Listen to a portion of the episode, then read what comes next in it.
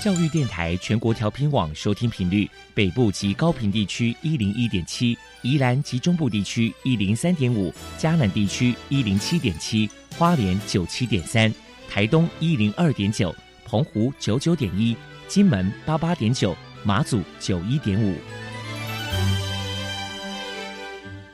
爱是包容，爱是牺牲，爱是分享，爱是服务。因为爱，特殊教育充满了无限的可能。用爱关怀身心障碍同学的未来，用心倾听资赋优异子女的心声。欢迎老师、家长、同学们，大家一起加入特别的爱这个大家庭。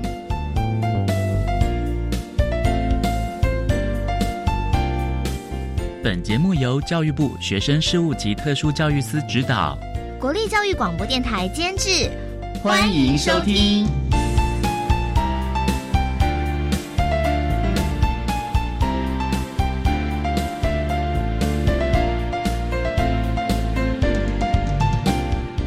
对爱，我们在空中相会。欢迎您再度收听《特别的爱》，我是小莹。这个节目在每个星期六和星期天的十六点零五分到十七点播出。今天节目将为您探讨情绪行为障碍的相关议题。首先，在“爱的小百科”单元里头，波波将为你安排超级发电机单元，为您邀请苗栗县康复之友协会的理事长林家静令理事长为大家介绍苗栗康复之友协会的相关服务，希望提供大家可以做参考。另外，今天的主题专访为你安排的是“爱的随身听”，为您邀请台北市立联合医院松德院区。儿童精神部的郭丰荣主任为大家说明其实多云偶阵雨谈课教育阶段情绪行为障碍学生的医疗辅导的策略，提供大家可以做个参考了。节目最后为你安排的是爱的加油站，为您邀请国立宜兰大学资源教室的柯义军辅导老师为大家加油打气喽。好了，我们开始为您进行今天特别的爱第一部分，由波波为大家安排超级发电机单元。超级发电机，亲爱的家长朋友，您知道有哪些地方可以整合孩子该享有的权利与资源吗？不论你在哪里，快到发电机的保护网里。特殊教育网网相连，紧紧照顾你，一同关心身心障碍孩子的成长。Hello，大家好，我是 Bobo。今天的超级发电机，我们特别邀请到苗栗县康复之友协会的理事长林家静女士来跟大家介绍一下协会的相关服务。首先，我们先请林理事长来跟大家介绍一下苗栗县康复之友协会成立的背景跟目的是什么呢？苗栗县康复之友协会成立在一九九六年，到现在已经进入第二十七个年头了。那我们主要是苗栗县经障者还有他们的家属所组成的一个互助的一个团体。其实我们的协会主要的一个成立还有目的，希望可以服务我们经障者，那让他们得到一个完善的医疗，还有一个附件的服务，并且帮他们争取应该要有的权利，促进他们的一个福利的完善，增加大家对于我们经障者的一个认识。那对我们这些经障者，可以更多的一个关怀还有接纳。那就正如您提到，就是说，因为目的争取像是这些经障朋友的一些福利跟权益嘛，对不对？想请教一下您，就说，因为跟大家介绍一下协会的服务对象，在经障者这个部分有哪些条件？那另外服务的项目可能包含了哪一些呢？我们主要服务的对象就是精神障碍者跟他们的家属。那因为我们是苗栗县康复之友协会，那主要还是针对涉及在我们苗栗县的精神障碍者跟他们的家属。那再来就是我们协会的会员，除了精障者还有家属之外，还有认同我们本会的宗旨，愿意给我们精障者有更多关怀还有帮助的民众。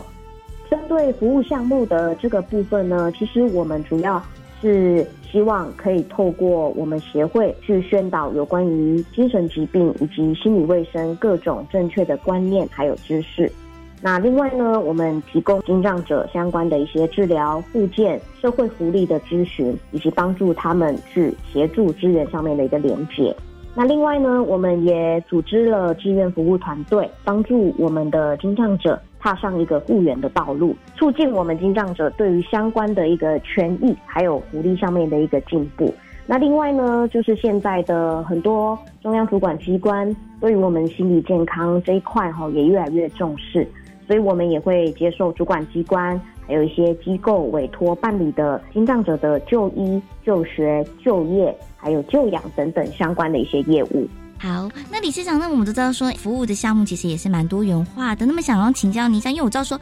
旗下这边有一个叫做活泉面包工作坊，有是有点像是庇护工厂吗？还是像小作所那样子？它不是庇护工厂，因为庇护工厂的话，它是必须要去申请设立庇护工厂的。那它可能比较是一个工作坊的形式在运作。我们主要的一个目的呢，就是以我们精障病友复健工作训练是作为我们主要的一个目标。嗯，那我有看到说，哎，它这是个面包工作坊，等于说这个也是蛮有特色的。想说，请您来跟大家介绍一下这个工作坊的特色跟一些招牌商品。那另外就是说，在培训这些精障者在一些工作技能上，你们有哪些小 paper 呢？我们面包坊呢，其实有做很多的烘焙品。那刚刚有提到哈，我们是以附件工作训练为目的，不是以盈利为目的的，所以我们面包工作坊的产品呢，都非常的真材实料，而且价格也都很实惠。刚刚有提到招牌商品的部分呢，像是手工饼干，里面有一个杏仁薄脆饼干，还有中秋节的时候，我们都会推出蛋黄酥。那这些产品哦，都是限量供应，通常也都是供不应求的。关于我们精障者在工作训练上面有没有什么需要注意的一些小配包？其实我们精障者他是因为大脑荷尔蒙的一个失调，神经传导产生的一个障碍，所以我们。大脑中很多从小到大累积的一个经验呢，对他们来说就很像凭空消失了，而且记忆力会变得很差。所以生病前可能可以轻易做到的事情，可能现在他不知道要从何做起了。很像我们回到小时候的一个状态，要重新的学习，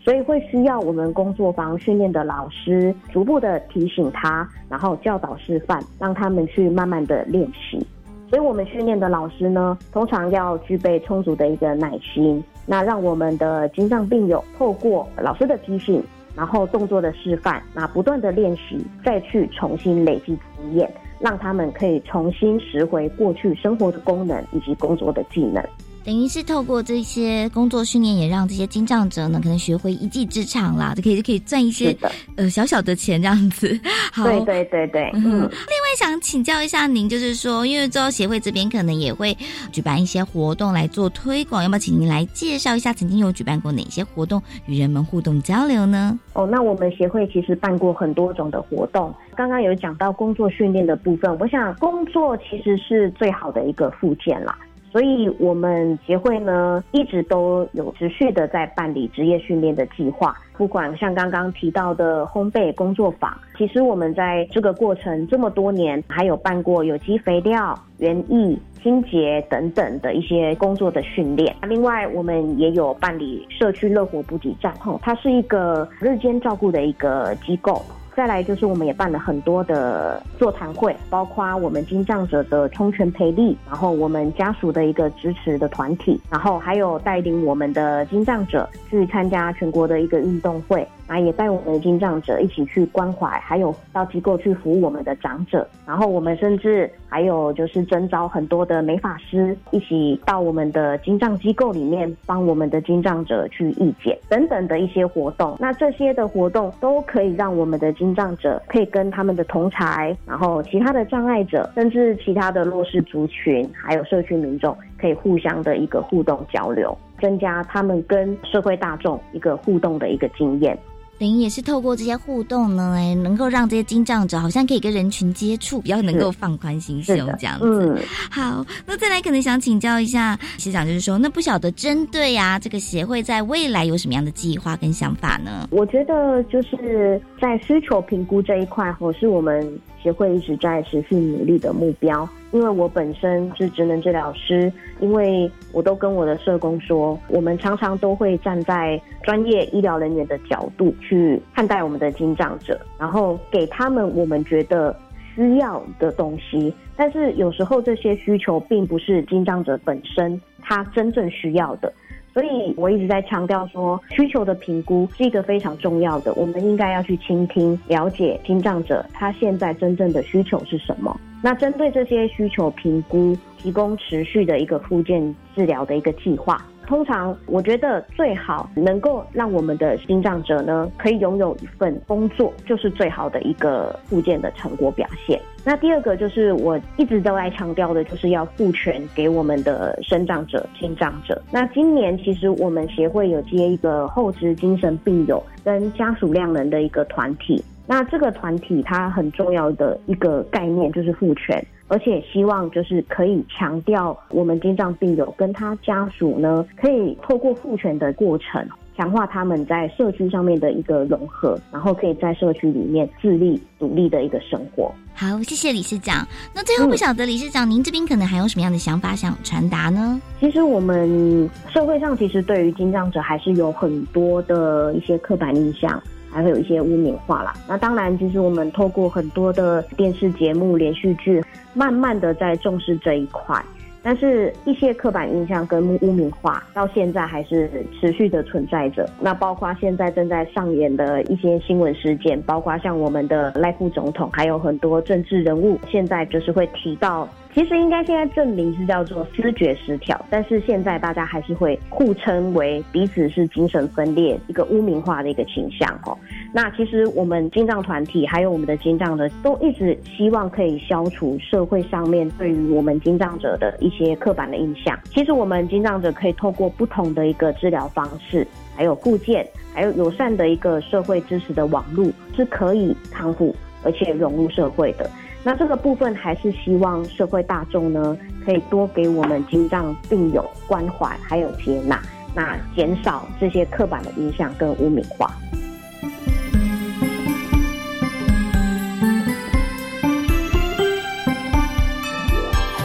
非常谢谢苗栗县康复之友协会的理事长林嘉静女士接受我们的访问。现在我们就把节目现场交还给主持人小莹。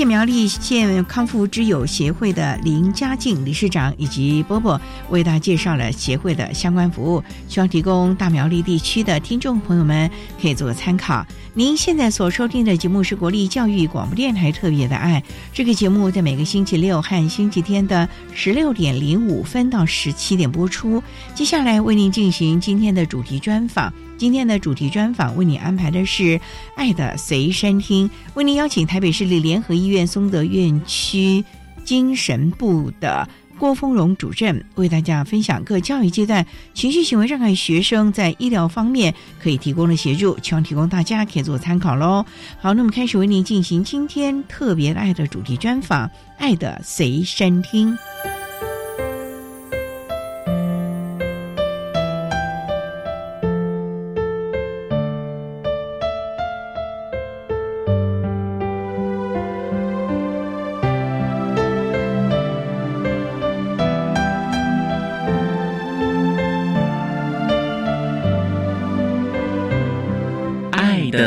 随身听。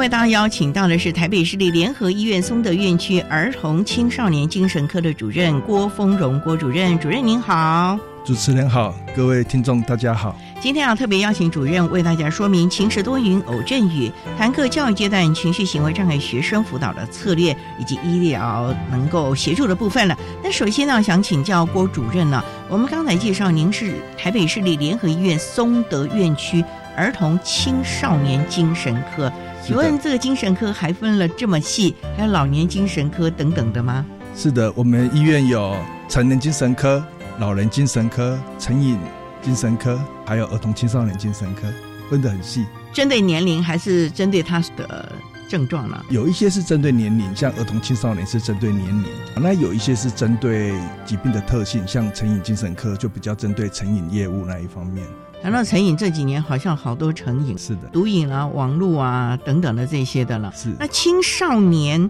还有儿童会比较着重在哪方面精神官能上的问题呢？在儿童青少年这一边，我们涵盖的范围也很广。最严重的像视觉失调症啊、躁郁症啊这些，在青少年，特别是年纪大一点青少年也是会有。至于年纪小一点的，有很多的焦虑、忧郁或者过动、情绪的障碍，各种都会有。这么多哦，是。所以精神科的病状其实是还蛮多元的哦。是，基本上心理的困扰属于精神科所管嘛？那心理的困扰涵盖着很多的方面。那为什么有的人就很健康？那为什么有的人就得去跟主任报道了呢？这个其实很难说了。我们目前大概比较接受的假设比较是体质跟环境。所以有的人的体质呢，可能因为基因啊，或因为什么原因呢，可能就比较容易焦虑，或比较容易忧郁。有的时候呢，也遇到外面的环境，比如说有些环境压力特别的大，产生一些作用，所以体质加环境的交互作用。我们目前所谓的精神疾患，比较是以这样子模式来解释。可以解释说，可能是挫折容忍度或者是抗压性比较低喽。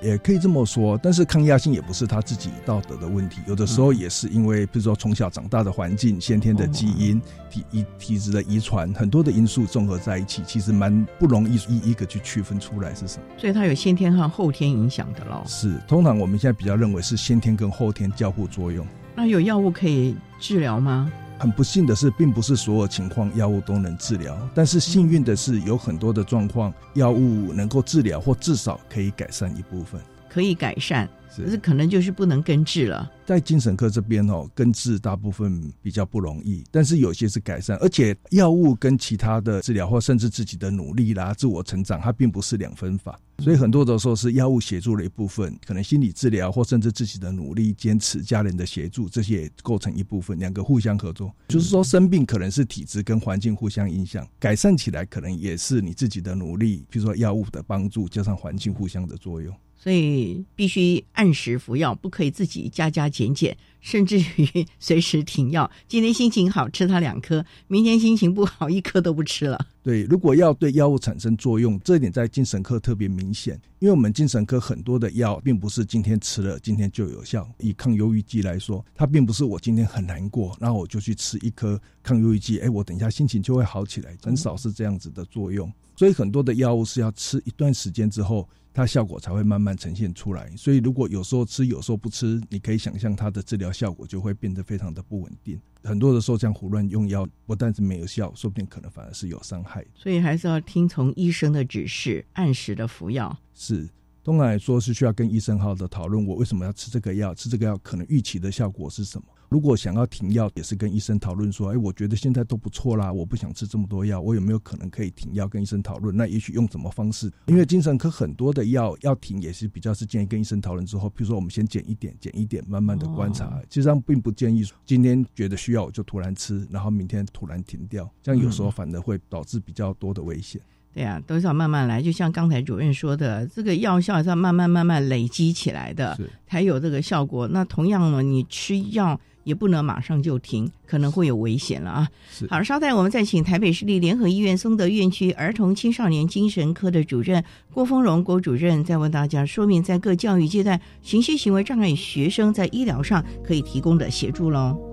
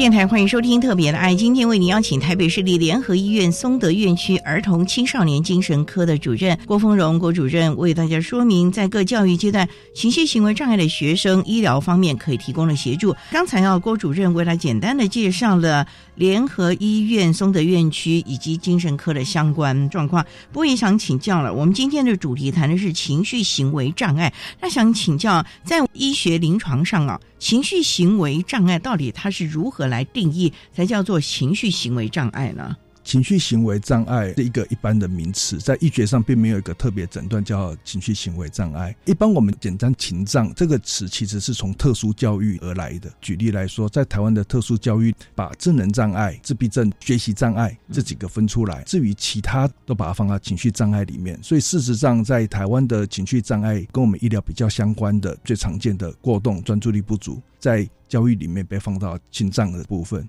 焦虑啦、忧郁啦，也被放到紧张的部分。这个范围还蛮广的嘞。是，通常啊，需要接受到医疗鉴定协助的，都要通过什么样的管道？是家长自己带来呢，还是可以透过学校体系？到您的诊间呢？在台湾的医疗便利性其实是还蛮方便的。联合医院各院区，甚至医学中心都有儿童青少年精神科，或叫儿童青少年心智科。台湾并没有实行转诊的制度，所以家长只要有意愿，都可以直接带着你的孩子去寻求医疗的协助。如果你不太知道去哪里看，甚至你可以上台湾儿童青少年精神医学会的网站，告诉你台湾所有儿童青少年精神科专科医师的分布在哪些医院，那你可以就近找你在交通方便或者是容易到的地方去接受医疗的咨询。当然，也有一些是老师的推荐，我们诊间也常常看到，有时候是老师跟家长讨论，甚至老师陪着来的，这些都可以。我主任，我个人也很好奇啊，在您的诊间呢，如何鉴别这个孩子他是有过动症或者躁郁症，甚至于所谓的拒绝症、思觉失调？这有没有一个测验的工具，还是脑波检查之类的呢？很不幸的是，这部分还没有。精神科比较困难的就是这个部分，像其他内外科啊，你说骨折就是骨折嘛，X 光一看就知道是哪边骨折了。可是我们儿童青少年精神科，其实也是在整个精神科这方面呢。我们的诊断并没有那么详细的工具，我们也很希望有一天，也许哪个脑波一照或者是一照，我们就知道哪边的问题需要用什么样子的药物或什么方法。可是这个理想想了很久，目前都还没有。所以我们目前主要靠的还是医生仔细的询问他的病史时候出现什么状况，状况是怎么样，后来怎么演变，对他产生什么样子影响，产生影响之后，最后整个结论之后，才来把它分类。也许这个状况。比较跟我们所看到大部分的，比如说跟忧郁症类似的，因为它主要呈现的困难是情绪的低落，对很多事情没有兴趣，食欲、睡眠的减少等等的，或者是说觉得他的问题比较放在过动、专注力不足，因为也许他呈现的问题跟我们看到很多的过动、专注力不足的孩子类似，冲动、很好动，然后没办法专心，对于要付出努力去做的事情，他就本能的逃避，没办法持续维持专注力，应付他环境上的需要。所以医生的经验值还是很。重要的喽，对，当然了，现在我们在心理这边，他们也发展了很多评鉴的工具，有些是让孩子自己填，有的是让父母填，也有一些仪器，这些东西加起来也可以辅助诊断。不过在儿童青少年精神科或心智科这边，主要还是临床的会谈跟诊断为主。所以重点还是不要讳疾忌医啦，因为寻求合格的医师做相关的协助，其实对孩子不光是在情绪的掌控啊，甚至于生活啊，甚至于学习上都是有很大的帮助的。好，我们稍待呢，再请台北市立联合医院松德院区儿童青少年精神科的主任郭丰荣郭主任，再为大家说明在各教育阶段情绪行为障碍孩子在医疗上可以提供的协助喽。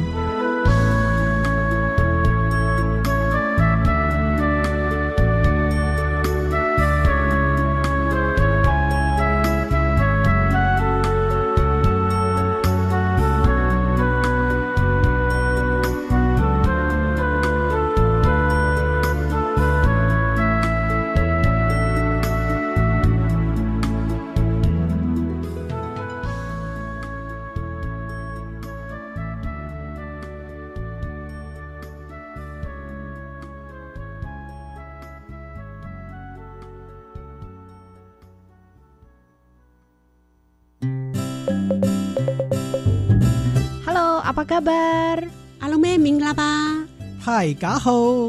我们是幸福联合国。十位新著名主持人，在每周一到周五晚上八点到八点半，在幸福联合国节目陪你流泪，陪你大笑，陪你听故事，陪你说故事，邀请你一起加入我们幸福的行列哟！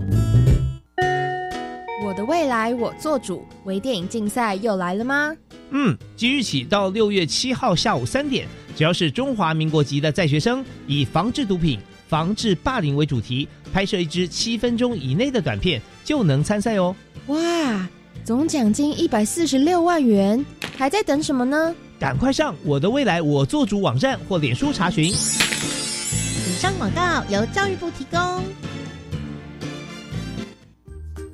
你有多久没有回家了？逾期停留或居留的外国朋友，移民署现正推动扩大自行到案专案，即日起到二零二三年六月三十日，自行到案者免收容、罚还新台币两千元，且不管制来台期间。详情请向移民署官网或拨打免付费咨询专线零八零零零二四八八一。以上为内政部移民署及劳动部广告。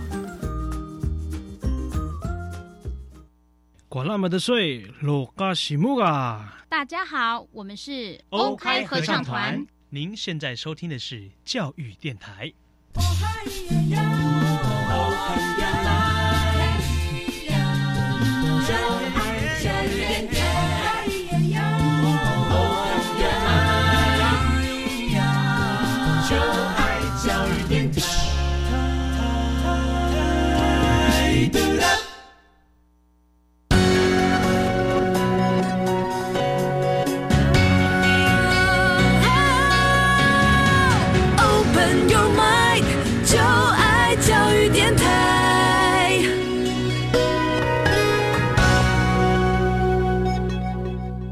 电台欢迎收听《特别的爱》这个节目，是在每个星期六和星期天的十六点零五分到十七点播出。今天为您邀请台北市立联合医院松德院区儿童青少年精神科的主任。郭丰荣郭主任为大家说明情时多云偶阵雨，谈个教育阶段情绪行为障碍学生辅导的策略以及医疗可以协助的部分。刚才在第一部分呢，郭主任为他简单的介绍了儿童青少年精神科针对于情绪行为障碍所做的定义以及协助的方式了啊。那也想请教了这么多年的临床经验呢，主任也想请教，尤其现在啊，在国内我们特殊教育领域当中的过动症。这个部分其实困扰了家长和老师在班级经营，甚至于他平常的一些冲动行为。那想请教，在您的诊间呢，您要怎么样来协助这个孩子，可以适当的控制他的情绪，不要做出大家都很担心的事情，也影响了他学习的效果呢？对一个医生来说，当一个孩子进来的时候，最重要是先要先评估他的问题出在哪里。就像我刚刚说的，也许有的孩子发现他的问题主要是专注力很不好，所以他遇到需要专注的，比如说上课要专心的听讲，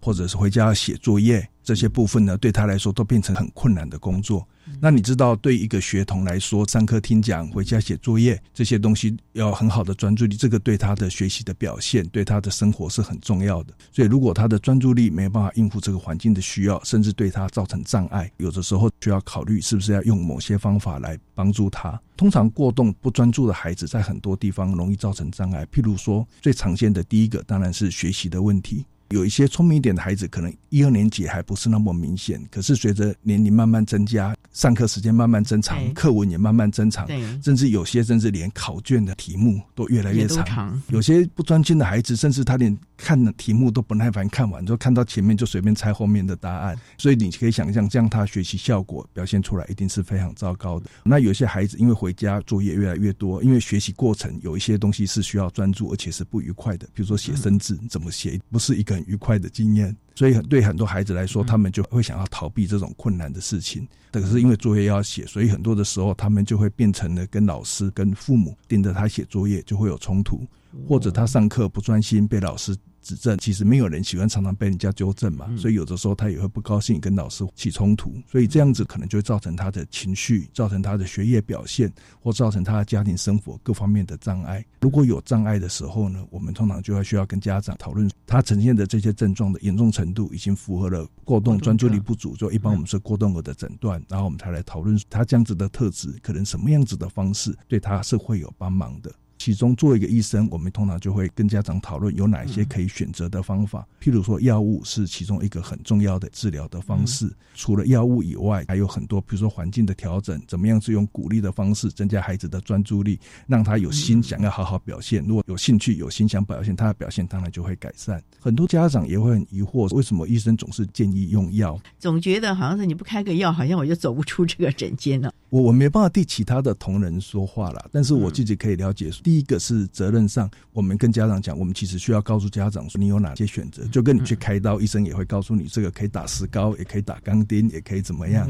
我们会告诉你有药物的治疗跟其他的选择。但是很多的时候，为什么我们会建议家长用药？是我们看到很多的孩子，他用药之后有蛮明显的进步哦，真的有后遗症嘛？有的就吃不下了。或者一直昏睡啊，好多家长就说：“那这样子还怎么学啊？”是这个的确是会有，但是你也要考虑他正面的效果。比如说，我就记得有个孩子，家长告诉我说：“哈，老师说从他这个孩子走进教室，我就知道他今天有没有吃药。因为如果他没有吃药呢，他走不到他的位置，他走到一半就开始跟人家讲话，拿人家的东西做着做着，他其实很难走到他的位置。老师说，如果他今天有吃药，就可以看到他快乐的就跟一般学生一样走进的位置，然后走下来，然后开始拿开他的书，也许做早自习或做什么。”差别这么明显哦？是不是所有都有这么戏剧化的差别？但是有些的确明显看到他的改善是很明显的。因为孩子有的时候他不是不愿意学或不愿意听话，而是他的专注力他很容易就分心了，想做也做不来。所以如果这部分改善了，他就很容易得到好的表现，对他自信的增加，对他的学习各方面都有很大的帮忙。他也不是故意，因为他真的没有办法控制啊，是这让他分心啊，或者是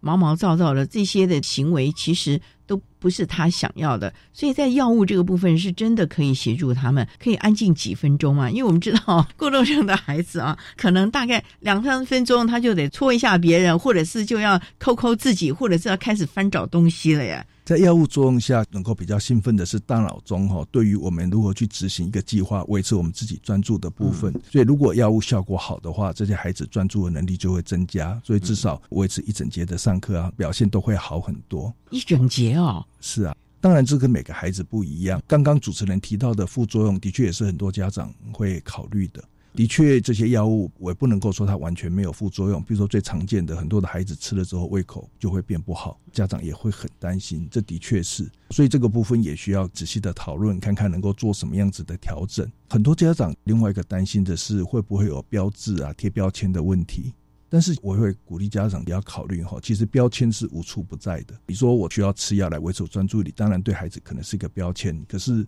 如果没有吃药，孩子也可能给自己贴上标签：我是一个没办法读书的人，我是一个坐不住的人，我是一个常常被爸爸妈妈骂、被老师骂、没办法有好表现的人。这些标签也可能他自己贴给自己，或老师或同学贴给他。所以做家长的也需要在各种好坏的可能性里面寻求一个最有效，然后副作用最小、伤害最小的一个方法。这个非常的重要啊！所以这个药物可能也要适时的调整，因为我们知道像这个药有很多，并不是每种药都适合这个孩子，所以还是要慢慢的调整，然后去观察分析了。对，也需要仔细的观察分析，跟老师。讨论，然后跟医生讨论，去寻找一个适合他的药物的种类，还有他的药物的剂量，这点是非常的重要啊！真的，这个时候呢，不光是家长，也要跟老师们一起来配合了。稍待，我们再请台北市立联合医院松德院区儿童青少年精神科的主任郭峰荣郭主任，再为大家说明各教育阶段情绪行为障碍孩子在医疗方面可以提供的协助还有加强喽。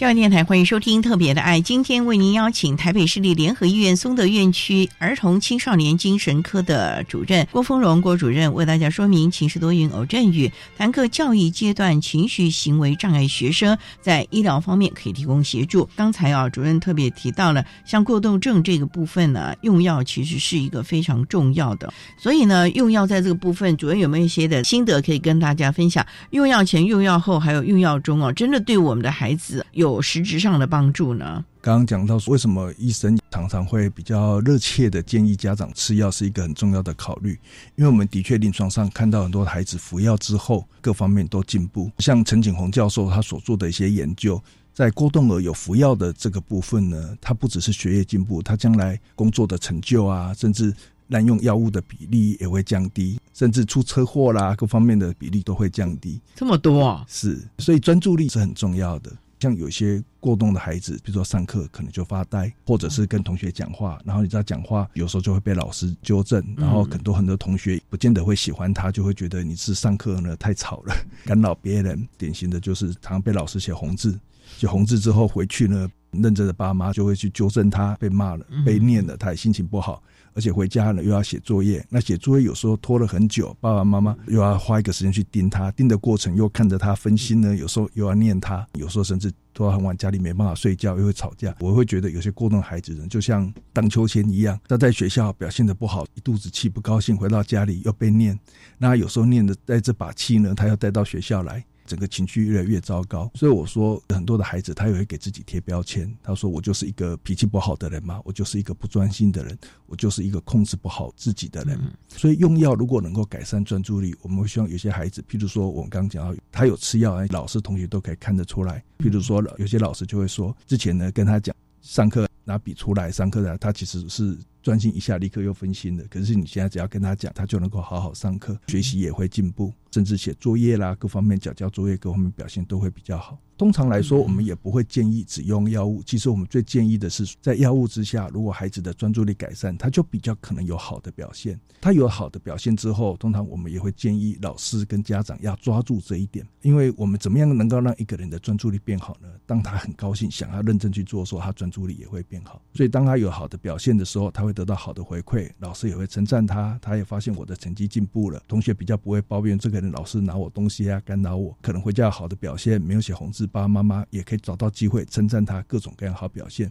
那是孩子慢慢的有一些荣誉感，有些成就，说，哎，我是一个优秀的孩子，我要好好的怎么样努力，也许他也会更加努力的去克制自己这些分心的行为，想办法让自己投入。好好的去，比如说写作业或好好的读书，这样子的话，我们就希望刚刚的那个恶性循环相仿。其实服药是希望能够更容易的帮这个孩子建立起一个良性的循环。让他对自我的印象，让他应付自己的环境上的挑战，会变得更容易。当然了，有药物的协助是非常重要。可是另外一方面呢，可能我们教学的现场，甚至于就像主任所讲的，生活的环境一些的常规啊，这些可能就要开始因势利导了。老师们可能会在课堂上适时的给予奖励啊，适时的给予该有的规范，让他能够在这个。简简单单的规范当中获得一些信心。不过主任，我们又很担心呢，因为这群孩子在特教现场，我们会说他有优势能力，然后适当的讲引会有很多小小的 paper 啦、几点数啊等等。可是这样子，有人又担心了，那他所有的事情都要有奖赏才肯做，因为尤其小小孩嘛，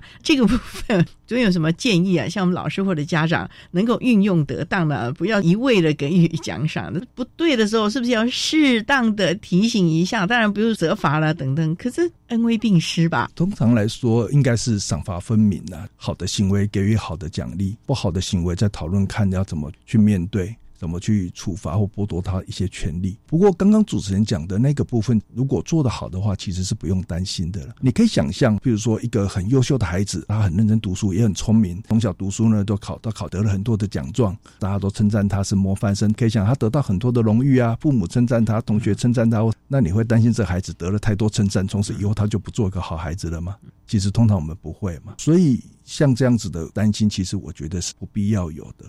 刚主持人提到的那个顾虑，其实比较可能发生在两个方面。第一个是赏罚没有分清楚，嗯，就说我们给的奖励有的时候是看大人的心情。我心情好的时候，你做什么事情我都好；我心情不好的时候，做什么事情我都看不顺眼。这样孩子慢慢就会觉得，我就是碰运气，看你的脸色。这个是一个状况。第二个状况是，有的父母的奖励呢，可能太偏重在物质上。就让孩子养成物质的依赖，他就是说，哎，我做这个事情是为了这个物质。其实真正的奖励，就像我刚举的，我们认为一个优秀学生的例子，其实让孩子建立起信心的，通常不见得是这个物质，反正是譬如说，哎，我透过我好的表现，我好好专注，我得到很多自己的肯定。譬如说，老师对我的成就的肯定，爸爸妈妈对我好行为的肯定，是这些。如果煽情一点说，就是父母对他的笑脸，老师对他的笑脸，他的这些称赞，让他觉得说，哎，我这样做很好。因为其实大部分的孩子，他本能的，他还是会想要。博得旁边重要的大人、老师、父母他们的肯定，这个就跟很多孩子会喜欢奖状啊。你看奖状就一张纸，其实没有什么用处啊。但你看得了奖状，孩子多么的高兴，一种荣誉感，对于他这个心理上的满足是非常重要的。所以在这个部分呢，家长还有老师真的要运用得当。就像主任说的，不要完全只有物质，因为有时候口头上的奖励或者是当众的表扬，对这些孩子其实才真的是他们想要获得的那种肯定了啊。好，那我们稍待要再。请台北市立联合医院松德院区儿童青少年精神科的主任郭丰荣郭主任，再为大家分享在临床上如何协助我们情绪行为障碍孩子们相关的策略喽。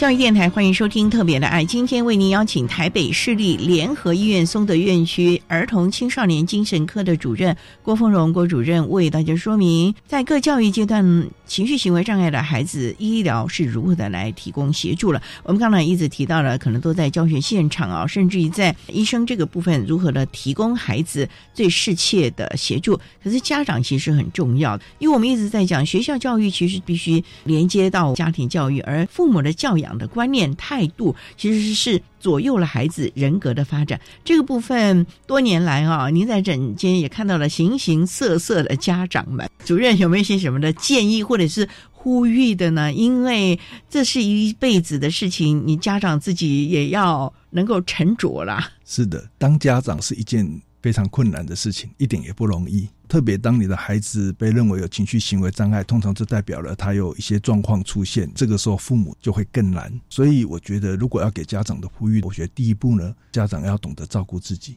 所谓的照顾自己是，就是让自己的情绪能够平和下来，能够得到照顾。因为不管你要做什么，当你气急败坏的状况，不管你是很生气，或者是非常难过或非常悲哀，其实大概可以说你大概都很难做得好。哪怕你讲正确的话，做正确的事情，可是可能因为你的语气是非常的生气，或你这么的悲哀，这么的忧郁，或什么，很可能你做出来、传递出来效果是完全不一样的。因为通常我们在处理过动的孩子或情绪障碍孩子的时候，你可以看到大部分给父母的建议，譬如说你要同理孩子啊，你要去了解他状况，你要赏罚分明啊，做这些事情都有一个基本的前提，就是父母要处在一个相对比较温和、比较冷静、比较理智的状态。所以如果你不是处在这种状态，哪怕你照着书上做对的事情，你会发现，其实它的效果并没有呈现出来。很难呢，主任，哎，人在这个情绪上来的时候，或者是非常生气，看到了老师的联络单上写着，我想再怎么样有修养的家长啊，也很难。所以他平常是不是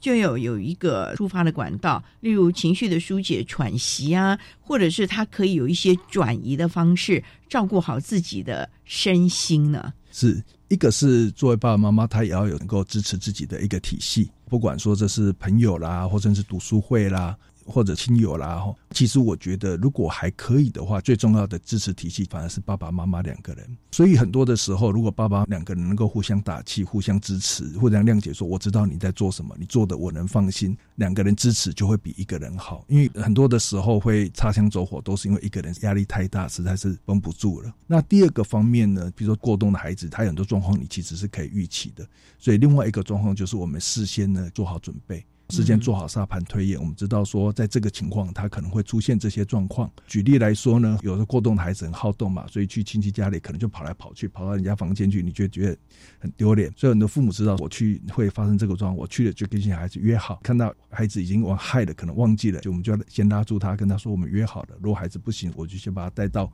旁边来，让他冷静一下，我们再回去。就是说。事先对可能发生的状况有一些沙盘推演，想好说可能会怎么做，这样子你直接去面对的时候，比较不会一下子就被你的情绪抓住，比较能够有一些选择，知道说，哎，这个时候我可能做些什么样的会比较好。所以要对孩子非常了解他的引爆点大概是什么，或者是你觉得好像妙的时候，你可能就要开始适时的做一些协助，或者是让他能够舒缓了。所以这个部分家长真的是要眼观四面，耳听八方了。对，所以我们说家长需要帮手，所以有的时候呢，医生啊，或者是心理师啊、智商师啊，甚至学校老师啊，或什么，都是家长的帮手。你可以跟他们讨论。像家长对医生来说，最主要就是跟医生做咨询，然后从这里我比较了解这个孩子的特质，比较知道说，哎，我怎么样去面对他是会比较有效的。另一方面呢，有时候也鼓励家长要像科学家一样，有时候你其实需要理性一点。仔细的去想，哎，我这个情况，哎，常常可能会发生什么状况啊？我需要怎么做会比较好？也许我会发现呢，我骂孩子，也许不见得是最好的方法，因为我一骂他，过冲的孩子可能他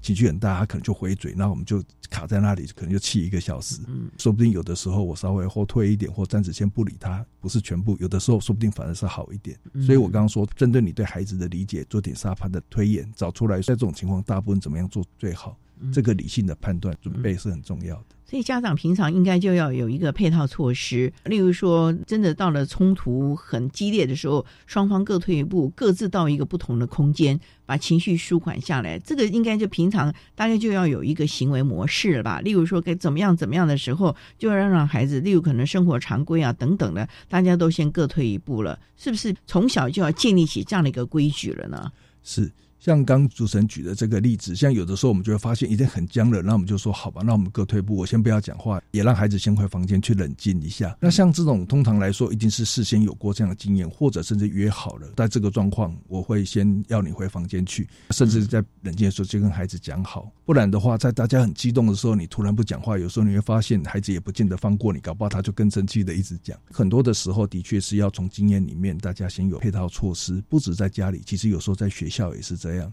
有些很大的情绪行为，有时候学校老师、特教老师来帮忙，或其他行政人员来帮忙，要做什么样配套，最好是能够事先就有一个沙盘的推演。所以很多情绪障碍的孩子，如果进入特教，他们可能就会是个人教育计划。其中可能也就会跨科室的讨论说，如果有些什么情况出现的时候要怎么办，大家怎么互相合作？那有些科目对这孩子来说太难了，所以也许他就会所谓的资源班的教学抽出来，让他比较小班的方式，让他比较容易接受，能够跟得上进度。这些都是变成是一个事先讨论的一个范围。所以主任在学校体系的时候，这时候可能不光是特教老师，或者是他原班的老师了，应该是整个行政体系一起来吧。因为我们也知道嘛，孩子这个成长过程当中啊，越来越大，青少年啊等等的。大家都会有一些过激啊，或者挑衅啊这些的状况，有时候不是孩子的问题，是他的同学故意在这张开玩笑过分了。那这个时候是不是要赶快秉公处理这个问题？不然我们过动症的孩子其实会觉得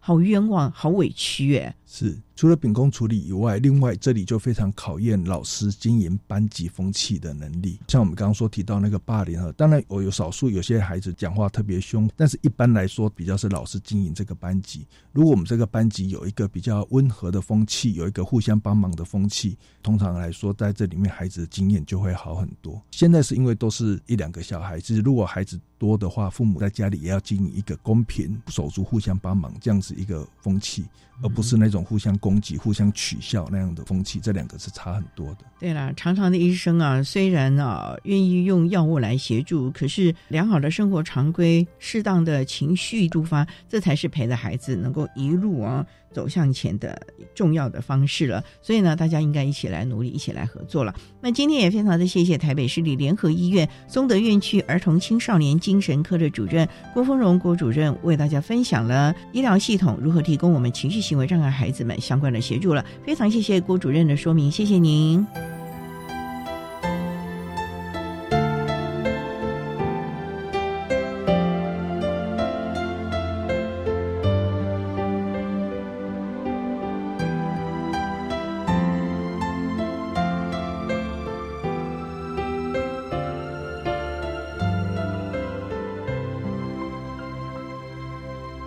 台北市立联合医院松德院区精神部的郭峰荣主任为大家分享了在各教育阶段情绪行为障碍学生医疗辅助的相关资讯，提供大家可以做参考喽。您现在所收听的节目是国立教育广播电台特别的爱节目，最后为你安排的是爱的加油站，为您邀请国立宜兰大学资源教室的柯怡君辅导老师为大家加油打气喽。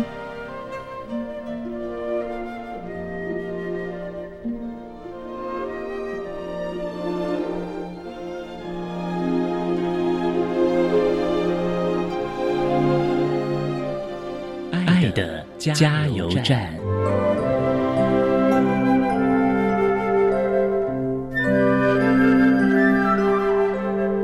各位听众，大家好，我是国立宜兰大学资源教室的辅导老师柯怡君。针对高等教育阶段情绪行为障碍学生学习及辅导支持服务，有几个建议。第一个，我们没有什么不一样，但我们的生命可以很不一样，有不同的老师。或是信任的家长的陪伴，可以帮助我们的学生一起成长。每个人都有自己的梦想，面对高度社会的变化，其实我们可以看看孩子他需要什么，种下一个希望的种子，等待发芽。我们不放弃，等待，其实孩子都有一个很棒的一个发展。